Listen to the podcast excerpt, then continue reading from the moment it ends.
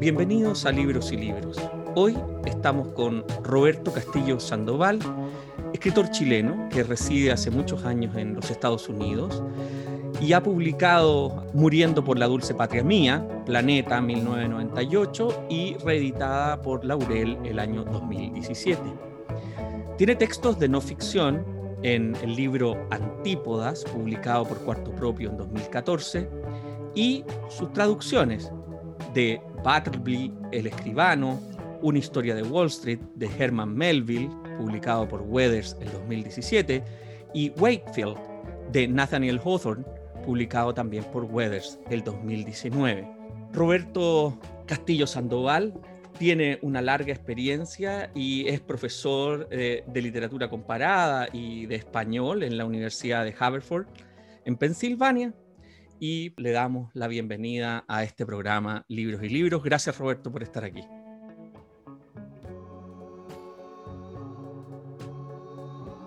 yo encantado, Pablo. Muchas gracias a ti. Bueno, me alegro mucho porque acabas de publicar un libro que ha sido reseñado ampliamente, eso no podemos negarlo, como es Muertes Imaginarias, eh, publicado por la editorial Laurel.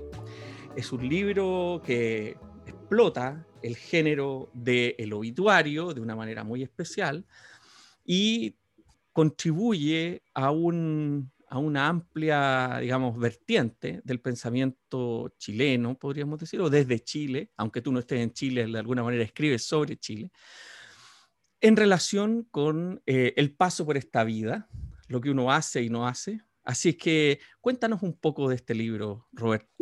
Sí, claro, este es un libro que en realidad se, se entronca en otra de mis eh, actividades como escritor, que es la de la traducción. Eh, estando eh, en una situación de bloqueo como la que uno a veces le entra, simplemente yo para, para mantenerme en, en, forma literaria, ¿no? hacer, haciendo ejercicio, empecé a traducir cosas y entre las cuales se, se, se encontraban estos obituarios de la, de la, prensa norteamericana e inglesa. Y em, así se fueron acumulando esas traducciones. Y de repente me aburrí de traducir y empecé a cambiarle elementos, cambiarle una cosita aquí y allá.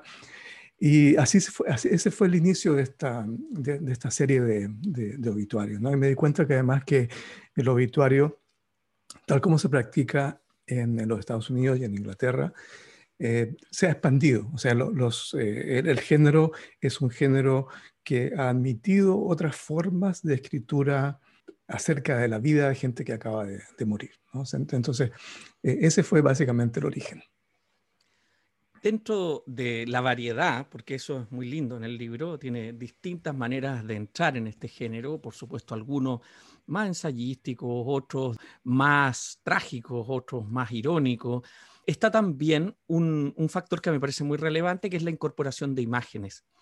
¿Hay imágenes en alguno de estos obituarios imaginarios? ¿Hay entrevistas? ¿Cómo fue que fuiste manejando el tema de los formatos? Que podría ser, por ejemplo, recordando el libro de, que, tiene, que tiene este mismo carácter, que es el libro de Andrés Gallardo, que se llama Obituario, ¿no? Eh, publicado hace ya 30 años. Claro, como te decía antes, dentro de la, tradición de la escritura de obituarios, en los Estados Unidos, particularmente en Estados Unidos, un más que en Inglaterra, se, ha empezado a, mm, eh, se, ha expandido el registro de tipos de escritura que se admiten para escribir acerca de la vida y la muerte, acerca de la, muerte ¿no? y, de, y, de, la trayectoria de la persona muerta. Entonces, eso me, me, pareció como una oportunidad, en realidad, para, para, para variar eh, la forma en que se mira tanto la vida de ese individuo, de ese personaje eh, específico, como también variar los registros en un posible libro, para, no, para, no, para, para hacerlo menos monótono. Eh, alternar eh, estas, estos diferentes registros de la escritura. Entonces hay algunas cosas más periodísticas, hay algunos, hay, hay, algunos obituarios que están que son dobles, ¿no? es que, contienen dos, dos, vidas, otros que son dobles pero, son dobles pero de manera escondida, como el de Vargas Llosa con su, el supuesto, el supuesto Vargas Llosa con, sus, con su supuesta eh, mujer que fue su secretaria, ¿no? Ese en realidad son, es un dos en uno. Entonces, e, esta variabilidad para mí es también parte de, de, la oferta que yo quiero hacer, esta propuesta para, para, para una lectura eh, variada. Ese, ese fue parte del asunto también. ¿Y así entran las imágenes también? Claro, las imágenes son parte esencial de, la, de, esta idea de hacer que la lectura, que, que, el lector o la lectora se adentren eh, en, la ficción, ¿no? Y que realmente se estirar la cuerda de esto que, antiguamente se llamaba, se llamaba la verosimilitud. Entonces, para hacer estos textos más verosímiles está claro el trabajo cercano del lenguaje, el trabajo cercano de ciertos elementos de, la realidad, así entre comillas, que están ahí, y también entró la, entró la imagen ahí, porque la imagen es, eh, o sea, sigue siendo hasta ahora, eh, aunque no sé hasta cuándo eso, eso, va a durar, como una especie de garantía de, de realismo. Eh, ya no, yo creo que se ha con toda la cosa digital, la manipulación de imágenes ha llegado a un extremo en que ya realmente no podemos creer lo que vemos siquiera. ¿no? Pero en este caso yo pienso que todavía contribuye a hacer un tándem con el, con, con el esfuerzo de verosimilitud textual al que se añaden estas imágenes. Y en esto yo, eh, tuve la gran suerte de, de, entenderme muy bien con Andrea Goich, que es la, la persona que diseñó estas imágenes, y que, y que eh, encontró estas fotografías y las eh, manipuló también de una manera, yo diría, muy, muy análoga a la manipulación que existe en los textos de muerte imaginaria. ¿no? Ella le fue encontrando el, el lado, eh, hay, hay, hay, mucho, hay mucho detalle que ella le, le puso a esas fotografías que, que se juntan con los elementos del texto y lo hacen, lo hacen verosímil. La idea es que la, persona que está leyendo se esté preguntando en realidad acerca del estatus de verdad o ficción de lo que está leyendo. Esa, digamos, ese, es el impulso, esa es la intención que le puse a, a, construir los textos de esta manera. Lo que además llevas al, al extremo en un momento, sobre todo en los casos que son más como de personas que uno conoce o que ha conocido, y que se tensiona mucho respecto de una especie de corrección cerebral en la que uno entra permanentemente. De hecho, al final hay una sección de referencias y uno se pregunta, ¿estas referencias son de verdad? ¿No son de verdad? ¿Hasta dónde está llevando esta cuestión este caballero? ¿Y hasta dónde me está llevando? ¿No? Entonces te está llevando como lector, más allá de querer esclarecer cuáles referencias son verdaderas o no. Aquí el punto también es lo que tú refieres como te este elástico de la verosimilitud, ¿no? Que a mí me parece que, que, es muy importante, sobre todo cuando nos preguntamos no tan solo respecto de las fake news y de la manipulación de las fake news, sino que también cuando nos preguntamos en un momento tan radical de la experiencia global, hasta qué punto estas historias son personales y hasta qué punto también son universales. Yo creo que aquí hay varios tópicos de la tradición literaria que tú trabajas, porque pones todo en una especie de escena de posible dislocación. Y eso sin duda, a estas alturas, digamos, por lo menos a mí como lector, empieza a intrigarme y empieza como a, cuándo vamos a, a esclarecer si en esto, y en eso hay algo borgiano, siento yo, es verdad o no es verdad este sujeto que me están describiendo, porque empiezo uno a pensar, oye, qué, bueno sería encontrar los libros de este, pero después uno se da cuenta que esos libros no existen o si existen y no lo saben. Entonces ahí creo que la cuestión, digamos, de la verdad y la certeza y, la imaginación la pones muy bien en, en juego. Y entonces la pregunta que surge, como tú además eres un académico, es bueno, ¿cómo resuelves eso cuando se pregunta por la verdad que está detrás de este libro? Sí, yo creo que una, una manera de, responder a todo, a, todo eso, y me alegra mucho que tú hayas, visto ese, ese, juego y que lo, describas tan, tan, bien, es decir, simplemente que, que, es un reconocimiento de que la literatura miente, ¿no? pero que al mismo tiempo se sugiere que la literatura miente menos que otros discursos. O sea, que hay, cierta, que hay, que hay ciertas cosas que la literatura te puede decir que de una manera más clara. Ah, que, el, el, el estatuto de verdad, que ese pacto que se establece, por ejemplo, con un discurso científico, tal vez eh, haya que de alguna manera eh, vigorizarlo otra vez, ¿no? Darle, darle, darle una, eh, ponerse más activo con, con, con referencia a esas otras formas de, postular la verdad en distintos discursos. Entonces, eh, me parece que la literatura te ofrece ese lado para poder ejercer o practicar ese músculo de la lectura crítica. Eh, y, claro, y ahí por supuesto que está la parte también lúdica que, que nos viene de parte de Borges, pero que, que, dentro de ese esfuerzo lúdico de Borges, por supuesto, es que hay también una profundidad filosófica y una profundidad epistemológica que, yo creo que hay que siempre tener en cuenta. Eh, también dentro de la, la, la, preocupación acerca de esta verosimilitud que decía antes, yo creo que, me, que viene no solamente de lecturas como la de Borges, sino que también de mi pasado académico como colonialista. ¿no?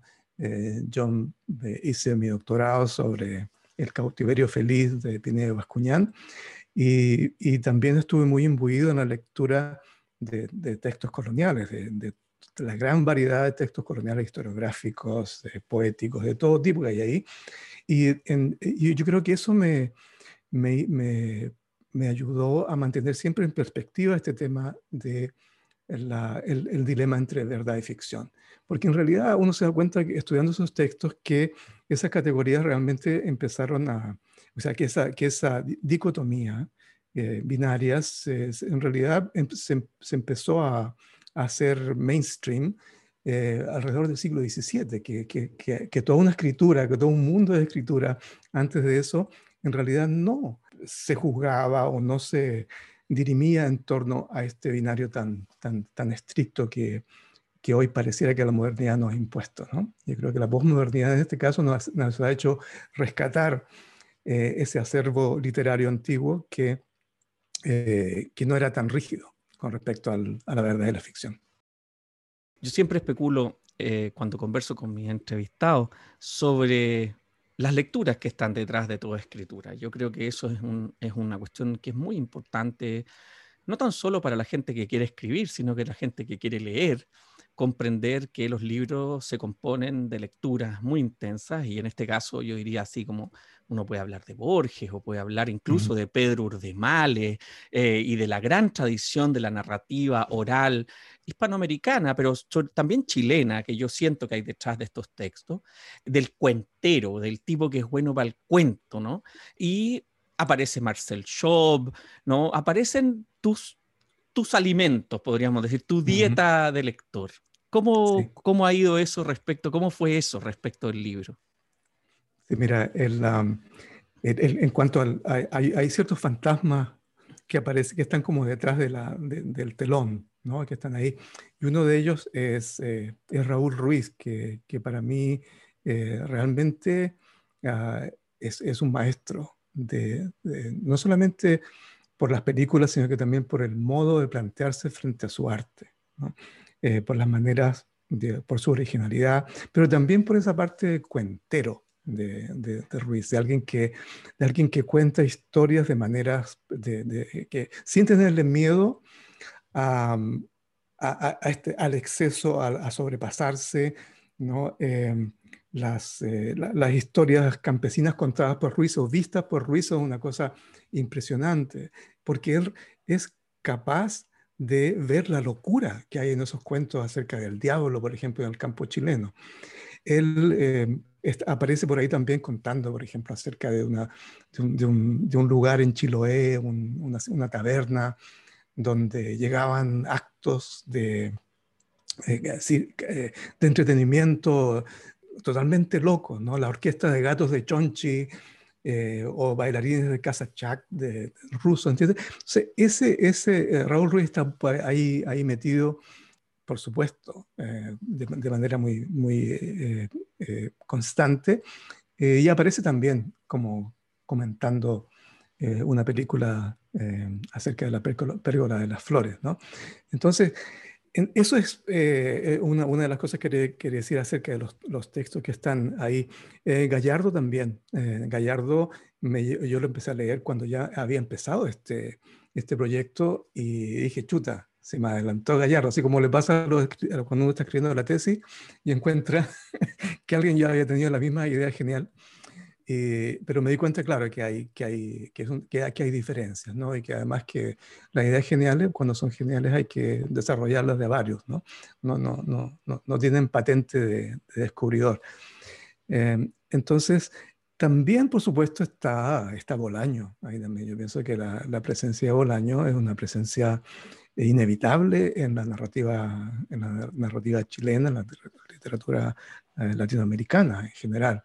Entonces, claro, está, eh, su, manera también de construir estas vidas imaginarias en la, historia de la literatura nazi en, América. Eso está ahí presente de manera muy... Eh, está ahí, ¿no? O sea que cualquier, cualquier lectora, cualquier lector que esté familiarizado con lo que se ha hecho en los últimos 20 años, tendrá que ver que esa relación existe también. La puerta que abres al mencionar a Roberto Bolaño es la de pasar a un libro anterior tuyo, que, que, tiene el mérito, digamos, de eh, reunir una colección de crónicas y ensayos y que fue publicado por Cuarto Propio ¿no? hace ya eh, un tiempo atrás, 2014. ¿no? Y entre todos los textos que reúne ese libro, que tiene además eh, digamos, yo creo que recibió menos reseñas que Muertes Imaginarias, pero, pero no por eso es un libro menos, menos importante.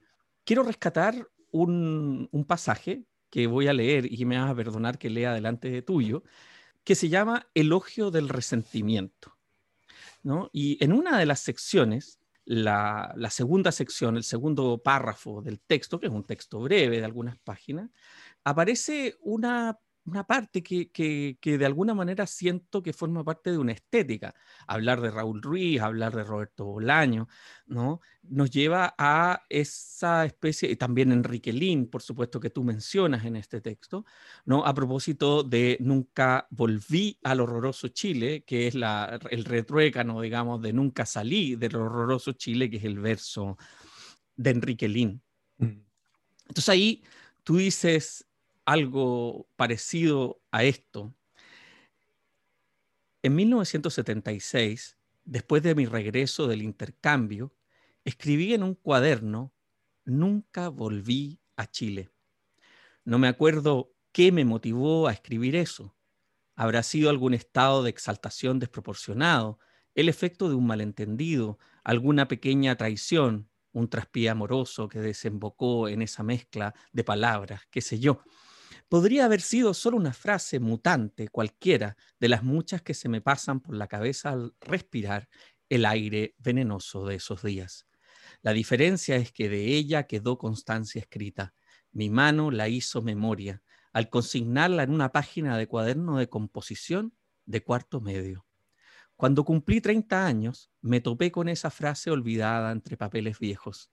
Al leerla, sentí un golpe de sangre ardiente en la cara me causó tal bochorno reconocerme en ese adolescente que escribía con mayúsculas que perdí el control y mi sentido del ridículo. Creo que hubo un testigo de esto, acaso dos, no estoy seguro.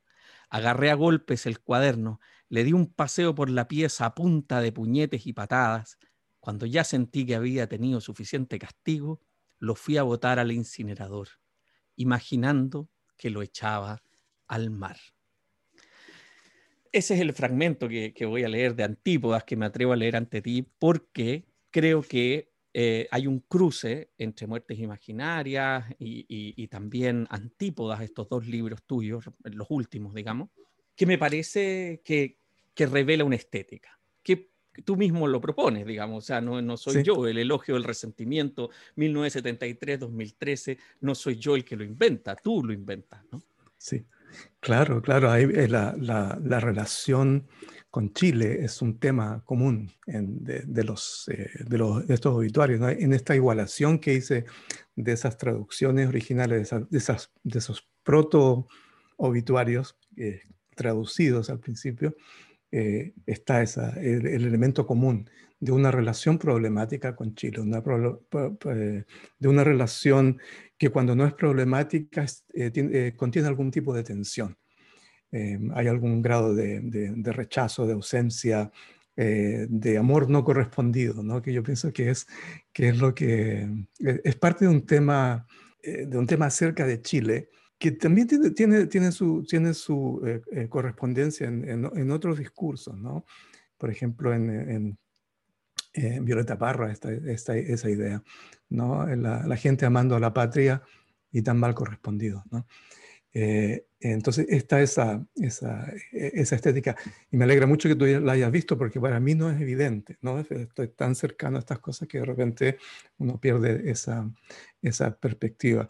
Y también yo creo que otra, eh, otra posible relación que hay entre ese, el elogio del resentimiento de Antípodas y, la, y la, propuesta de muertes imaginarias es que eh, existen continuidades, con ciertas continuidades, ¿no? Esa, la continuidad entre ese, ese adolescente que vuelve a Chile después de estar un año afuera y el, el, el treintañero que está escribiendo su tesis doctoral y el presente eh, ya de un sesentón, ¿no? Es algo que, que el obituario, los obituarios eh, de alguna manera capturan también, ¿no? Eh, hay, hay, ciertas cosas que la, la, vida misma, al ser, la, palabra que se me viene a la cabeza ahora, al ser plotted, ¿no? al, ser hecha un, una línea en un gráfico, es, es, claro, ¿no? son claras las continuidades, son, hay una forma de leer una vida que está hecha em, por medio de esas continuidades. Yo creo que esa era parte de la, de la temática de Antípodas, ¿no? de manera, la, la, la, manera continua en que mi relación con Chile determina mi vida, a pesar de que yo hace 40 años que no vivo en Chile. Y esa, y esa podríamos decir, bipolaridad, ¿no? De amor-odio, ya tan propio, tan propio del amor, ¿no? Que, que, que, está detrás de esto, ¿no? Y que me parece que en todos los textos, eh, Antípoda es un libro gordo, ¿no? un libro de casi 400 páginas, ¿no? donde desde distintos lugares, por supuesto, vas eh, revisando tu relación, tu relación no tan solo con Chile, sino que tu relación, podríamos decir, tu relación con el mundo, tu relación como autor, tu relación como como académico también, yo diría como una persona que mira desde una posición de bilingüismo, ¿no? que es muy importante, yo creo que es importante esto de rescatar, ¿no? que no tan, solo, no tan solo habla español, no tan solo habla inglés, no tan solo enseña en inglés y enseña en español, sino que además habla eso que se llama el chileno, ¿no? que, que es esta variante ¿no? del español.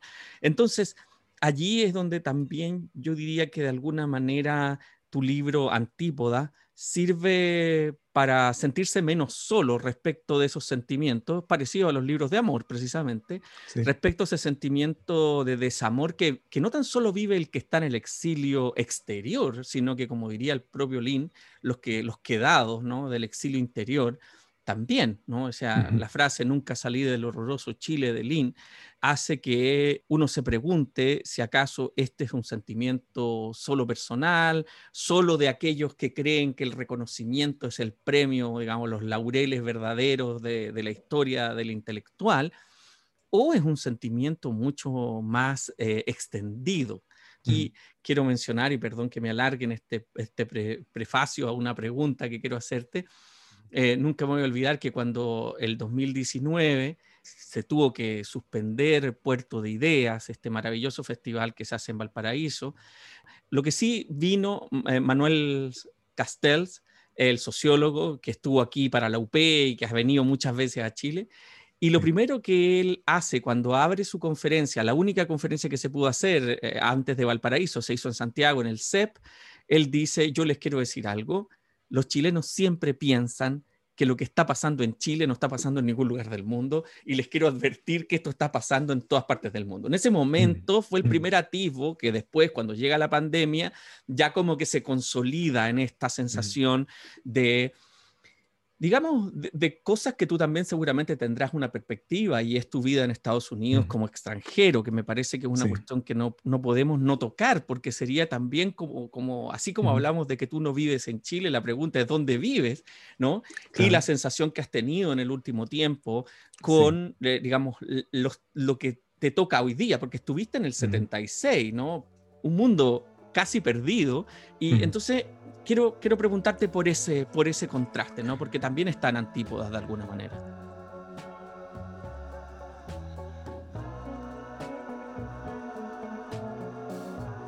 Sí, eh, sí, bueno, yo, yo en realidad llegué a, llegué a Santiago, ¿no? llegué al Liceo Fiscal, que es una especie de... O sea, llegar ahí era... en, en, Antípoda hay una parte en que describo lo que era eso, ¿no? Porque yo llegué a un pueblo muy chico en, el, norte del estado de Nueva York, casi al llegar a Canadá, donde hacía mucho frío, donde, eh, donde todo era diferente, absolutamente todo, ¿no? Eh, en, ese momento la globalización no existía, entonces cada, cada detalle de la construcción de las casas, del lugar, la forma en que estaban pintados los letreros, todo era diferente, ¿no? El pan diferente, todo, exactamente todo. Eh, e, entonces, eh, llegar, y además que era un pueblito así, de este porte, o sea, 2.400 personas, donde la persona que llegaba estudiante de intercambio, como yo fui ese año, era como una especie de celebridad. Entonces yo, yo, iba andando en bicicleta por la calle y la gente me saludaba, así como en las películas, me sentía como, no sé, como Gianni Moretti, así, saludando a la gente, eh, sin ningún y de repente me demoré, digo, dos días en perder esa, esa aprensión, ese temor, esa angustia que, que uno sentía eh, tres años después del, del golpe, del golpe militar, cuando la dictadura se estaba afianzando mucho más. Entonces, eh, después de esos, ah, no, ni alcanzaron a ser 12 meses, 11 meses, eh, uno llega así de repente, paf, y, estás en, empezando el colegio otra vez, en, un, liceo totalmente militarizado, donde la directora del colegio iba con, su escolta militar porque su marido era un general de aviación, y donde todo estaba reglamentado de la manera en que, en que todos nosotros sabemos, ¿no? Con el himno los lunes y todo el tipo de, de, vigilancia Foucaultiana al máximo. Entonces, eso, eso para mí determina mucho la, la, manera en que yo recuerdo Chile, pero no solamente de manera, de manera negativa. ¿no? Entonces, eh, eh, ¿dónde estoy yo después de 40 años de vivir fuera de Chile? Estoy en, el, en la memoria, estoy en mi infancia, eh, estoy de testigo de ciertos momentos históricos que fueron muy importantes, como el, periodo de la UP. Yo tenía entre 13 y 15 años cuando pasó todo eso. Y también, y eso, eso eh, se ve al final de, de, Antípodas, también estoy en las historias familiares, en, en, ese, en ese modo de existir dentro de un país en el cual tú lo haces por medio de, eh, de esta tradición oral, las, tradiciones, las historias que contaban en mi familia acerca de la historia de la familia, dentro de, una macro historia nacional, por ejemplo. ¿no? Entonces, esos, son, eh, esos para mí son, son referentes que, están siempre, siempre presentes. ¿no? Y dentro de, esa forma de existir en Chile, yo me acuerdo exactamente de haber sentido en ciertos momentos una oscilación entre haberme sentido partícipe de lo que estaba pasando y, por otra parte, lo contrario, de, de sentirme como completamente separado de lo que estaba pasando en Chile, no ese exilio interno que tú mencionabas, mencionabas antes. Así que es un, eh, eh, como que se conforma una majamama de, de, de, eh, de experiencias y de formas de mirar tu propia trayectoria que se alimentan mucho de la memoria. Y ahí la escritura, por supuesto, es muy importante para, para afianzar esa memoria, para mm, para ponerla de manera sólida frente a ti y compartirla. Y en ese sentido, tu experiencia como académico, Puebla, me imagino, estos años, eh, allá, y, cómo, cómo, has sentido también de alguna manera, mm, eh, porque un poco el otro día escuchaba a, un profesor peruano que vive en los Estados Unidos, que se llama Jorge ah, Marcone, ¿no? profesor en la Universidad Rutgers, y, él decía una frase muy interesante, decía, hace 20 años atrás, si me hubiesen preguntado si importaba lo que pensaba un escritor, yo en la manera en cómo vivíamos en esa época el postestructuralismo, hubiésemos dicho no. Lo importante no es lo que piensa un escritor de lo que escribe, pero sin embargo hoy día es fundamental, hoy día hemos mm. dado la vuelta completa a eso, y resulta tan importante saber lo que piensa, lo que piensa, lo que siente un escritor, ¿no? no, no para complementar el análisis literario, sino que también yo diría para contextualizar, para, para una lectura en contexto, ¿no? Eh, que, que, vuelve además estos textos, estos signos, estos, estos trabajos que muchas veces entran muy claramente en un estilo, como puede ser, digamos, la escritura de crónica o la escritura de ensayo, pero que puede ser más difuso en el caso de la escritura de muertes imaginarias. Así que voy, voy a preguntarte hacia tu experiencia como académico, ¿cómo, cómo has sentido tú ese recorrido, ese proceso? Sí, mira, em, lo, primero que se me viene a la mente es que en realidad yo tuve una gran suerte, que fue que estuve, eh, tuve la oportunidad de ser ayudante, uno de muchos, de, Carlos Fuentes, que, enseñaba su, curso de historia y literatura en América Latina, que era un, un curso monumental. ¿no? Un curso tan monumental como todo el proyecto del boom, esta cosa abarcadora, de repente eh, que te deja abrumadora en, su, ambición, en su, afán de, contenerlo todo, ¿no? Entonces tuve la suerte porque a pesar de que ya en esa época em, los que estábamos estudiando sentíamos un cierto tipo de distancia con el boom, o, eh, por decirlo de otra manera, eh, estábamos más conscientes acerca de los, de los puntos ciegos que, que tenía eh, el boom como, como, como, movimiento, como fenómeno cultural. Eh, eh, a, pesar de eso, con fuentes yo pude ver lo que importa, lo que piensa un escritor. ¿no? A Fuentes yo lo miro mucho como pensador acerca de América Latina más que como escritor. Yo pienso que en cuanto a, la calidad de su prosa, la estructura narrativa de su, de su novela, yo pienso que hay, hay, hay algunas que son mejores y otras que son realmente, a mí, que a mí no me dicen que lo encuentro malas como, como literatura. Pero lo que sí me impresionó mucho fue su ambición eh, sincera e intelectual y, su convencimiento de que realmente la voz de, de, la literatura, la voz del arte, importa para entender el presente y el pasado. Una, parte fundamental del curso que nosotros eh, que, enseñamos colectivamente con, con, Fuentes era que él eh, quería simplemente eh, dejar en la cabeza de los estudiantes la idea de que, la continuidad, que hay una continuidad entre la cultura iberoamericana y, en, la, en, la, en la cultura iberoamericana que viene de una tradición que es tanto de autoritarismo como una tradición de resistencia al autoritarismo. Entonces, aprender acerca del autoritarismo latinoamericano, iberoamericano, también requiere aprender sobre la Celestina, sobre Quijote, sobre esa escritura subversiva que se escondía por todas partes y que después se manifestó también en, nuestro continente. Entonces yo pienso que, eh, que sí, es, en eso me he mantenido firme, que hay una, que hay una importancia eh, en lo académico eh, y en la parte, sobre todo en la parte creativa. Yo me desilusioné muy pronto de la, de la academia más formal, ¿no? de la academia de papers, porque me tocó justo el surgimiento de esta nueva fase del, del paper centrismo, donde todo se reducía a, publicar y publicar y publicar sin realmente tener una conexión con, con el público amplio. Y, Fuentes a mí me mostró y me mostró eh, qué es eso de ser un intelectual público. Y aunque, aunque uno lo haga de, una, en una dimensión muchísimo menor, eh, tiene importancia todavía tratar de eh, comunicarse con un público amplio. Fantástico. Eso se nota sin duda en la gentileza del texto de Antípoda y también de, Muertes Imaginarias. Claro que en Muertes Imaginarias tú juegas con los formatos, por lo tanto en algunos es muy académico, en otros es más coloquial y así vas, vas mutando. En tu carrera como, como escritor, has hecho una tarea de traductor, ¿no? Y por supuesto, esto eh, ha estado reflejado en dos libros que has publicado con Weathers, el 2017 y el 2019. Cuéntanos un poco de, esa, de esa parte, de esa. Ya la habías mencionado cuando decías que traducías estos obituarios, pero, pero aquí ya es Nathaniel Hawthorne y Herman Melville, que son dos monstruos de la lengua inglesa. Y, cómo fue ese acercamiento?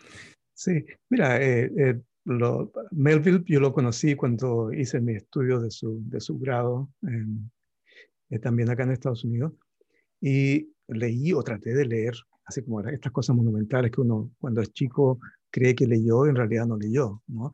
Eh, Moby Dick y, también me acuerdo de haber leído Bartleby. Y de repente me encontré con que Bartleby lo, estaba mencionado por todas partes, lo mencionan Bolaño, lo mencionan, en, todas partes aparece Bartleby como una especie de, fetiche. Eh, y em, empecé a buscar versiones en castellano. Me encontré con la, claro, con, hay varias versiones, la versión canónica que, que, que circula más, que, que mencionaba más, es la de Borges, ¿no? Entonces empecé a cotejar esa traducción con, con el, eh, el, original y me di cuenta de, la necesidad de hacer una nueva traducción.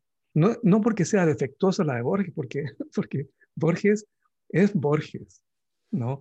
Pero, sin embargo, esa versión de, de Bartleby de Borges eh, suena como Borges, ¿no? Eh, él, él, la, hizo, la hizo suya, ¿no? haciendo carne, haciendo, eh, eh, encarnando su propio proyecto, de, no distinguir realmente entre original eh, y la traducción, ¿no? Donde, incluso yo creo que él también creía firmemente en que una, una, traducción puede, puede incluso superar el, original.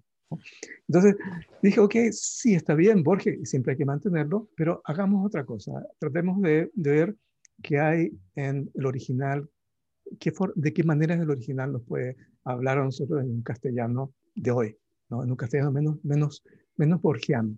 Ese fue el impulso. Bueno, Borges es bien mañoso, ¿no? Eh, eh, eh, es mañero, ¿no? Como dirían de Ulises, ¿no? Tiene esa cosa ingeniosa, ¿no? Y, por supuesto eso, yo lo veo porque a mí me afecta mucho su, su, su, teoría, sobre todo porque él le tiene harta pica al español y cada cierto tiempo le gusta echarle barro ¿no? a escritores como Góngora y Quevedo y Gracián, que para mí es el filósofo más importante del siglo XVII. Pero bueno, él le echa con su palita, ¿no? Ahí diciendo que el español, es, la literatura española es un poco aburrida, ¿no? Y que, entonces ahí eh, vuelvo sobre tu tarea como traductor, como digamos, estos desafíos que tú te pusiste, eh, en el caso de Hawthorne, que es un, escritor que es muy leído, pero por supuesto es de una, es mucho menos leído que Melville, porque claro, no tiene para el contexto latinoamericano la importancia de Melville, sobre todo que en el caso de Melville, Moby Dick, Mocha Dick, eh, Benito Sereno, está toda la tradición que acerca a Melville al Pacífico Sur. ¿Cómo fue Hawthorne en ese caso? Sí, bueno, a, Hawthorne me, me, me, acerqué porque por, por, su, por su relación de amistad profunda, literaria y personal con Melville. Entonces, eh, también me, dio, me entró curiosidad por ese lado. Eh, y también hablando con gente que, que, también de repente empezaron a mencionar eh, cuentos como Wakefield, ¿no? Entonces, también me entró una, una curiosidad similar y vi que la traducción de Bartleby necesitaba un ayornamiento, una cosa un poquito más eh, eh, que, que, sirviera de contraparte a lo de Borges, Hawthorne estaba realmente mal traducido, en el sentido de, de, efectos puntuales de eh, técnicos, ¿no? porque, es un, porque es una prosa que, una prosa que ya está atrás, una, una prosa tan decimonónica que merece un, un esfuerzo de repuntuación y de hacer cosas que generalmente uno sería uno, uno vacilaría un poquito más con lo más contemporáneo, porque dice, bueno, ya si le puso el punto y coma es por algo, ¿no?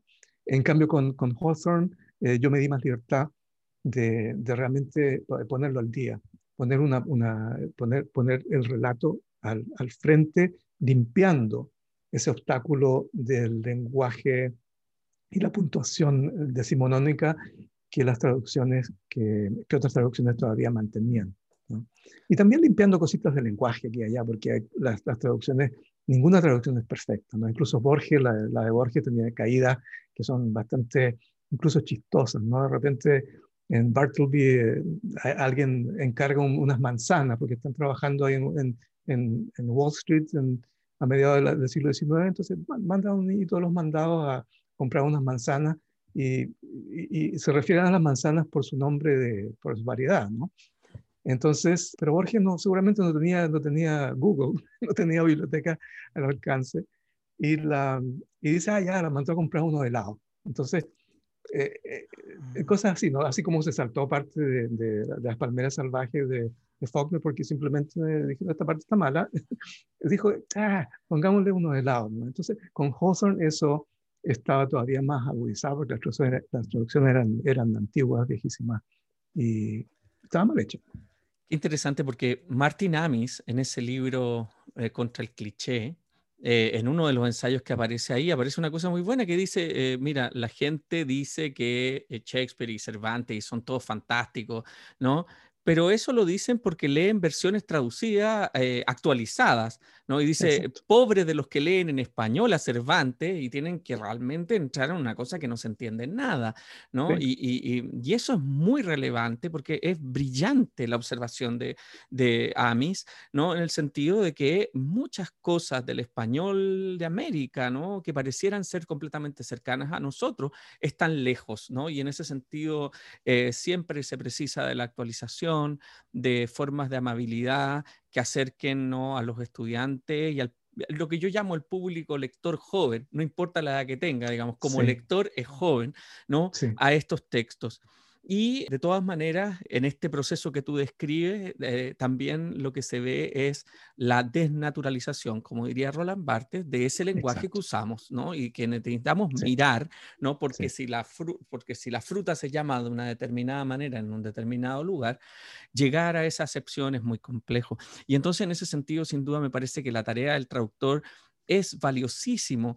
Y en el caso de Chile, yo lo digo bien bastante a conciencia, eh, me parece que en algunos casos nosotros precisamos, sobre todo en la literatura de ficción, ediciones que no sean españolas, eh, de España, porque realmente eh, hay momentos en que los joder y, todas estas cosas que ellos los ponen sin ningún problema, ¿no? como si todo el mundo hablara y estuviéramos en Madrid, ¿no? Leyendo este libro. Y a mí me parece que realmente la idea de lo coloquial no es mi idea, la idea de ellos de lo coloquial no es mi idea de lo coloquial. Y seguramente te encontraste con ese tipo de cosas. Sí, no, por, por supuesto. Y ese, ese fue uno de los, los, primeros impulsos, en realidad, hacer, una, hacer traducciones que sean, que sean, eh, que sean latinoamericanas. ¿no? en ese sentido también soy eh, eh, borgiano en, mm. para apropiar, o sea, realmente es lo que yo digo en mis clases, con, con todas sus letras el, español es latinoamericano, es el, el, centro del lenguaje, es América Latina, sin, sin ser despreciativo, sin, sin desestimar lo que se hace en España, pero es, un lenguaje que tenemos que apropiarnos, ¿no? realmente que tenemos que poseerlo de la manera que lo hacen los argentinos. No tienen ningún problema con vocear en las traducciones. ¿no? Eh, entonces, ese es, eh, un, para mí es un ejemplo. El, el, el, texto que yo siempre propongo de lectura cuando, cuando hablo de este, de este asunto en mis clases es las alarmas del doctor Américo Castro de, de, de Borges, ¿no? porque se plantea de una manera bastante asertiva. No todo lo que dice es justo, ¿no? no como decías tú antes, de repente se le pasa la mano con, eh, con, la literatura eh, del siglo de oro española, ¿no? pero me encanta esa asertividad que nosotros deberíamos tener también. Entonces he tratado, incluso he tratado de hacer cosas como eh, traducir cuentos contemporáneos norteamericanos al chileno, ¿no? en la medida en que se puede hacer. Y yo pienso que eso es, es un buen ejercicio de acercamiento a, como dices tú, al, lector joven.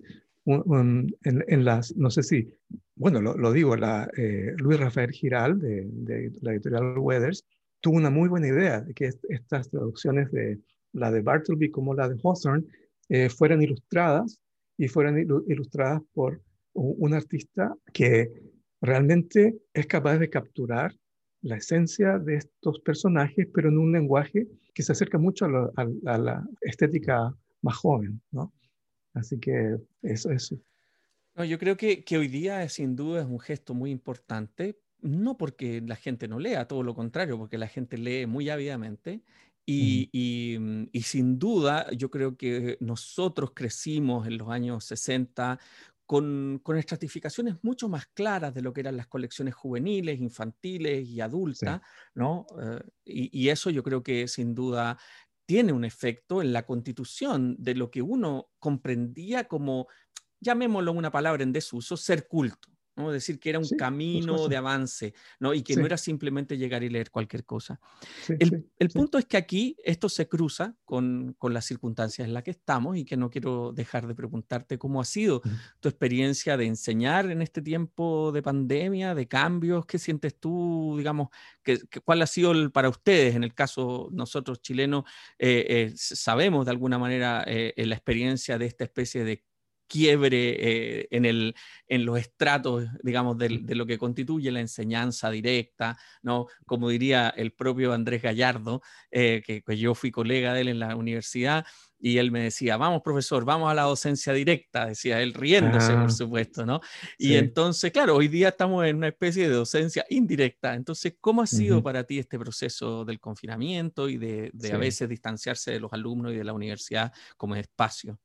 Sí, sí, me, me, encanta esa anécdota porque además es tan chilena. Esa, eh, eh, hay un, hay, un, hay un, una cierta, ciertas características del humor chileno que son absolutamente inconfundibles y esa es una de ellas. Pero sí, mira, eh, acá la experiencia que, que, yo he tenido es que en realidad esta pandemia llegó como a la par, llegó al mismo tiempo, casi al mismo tiempo, son como olas de, de, de, sentimientos distópicos, ¿no? Primero, eh, la experiencia pandémica de Trump, ¿no?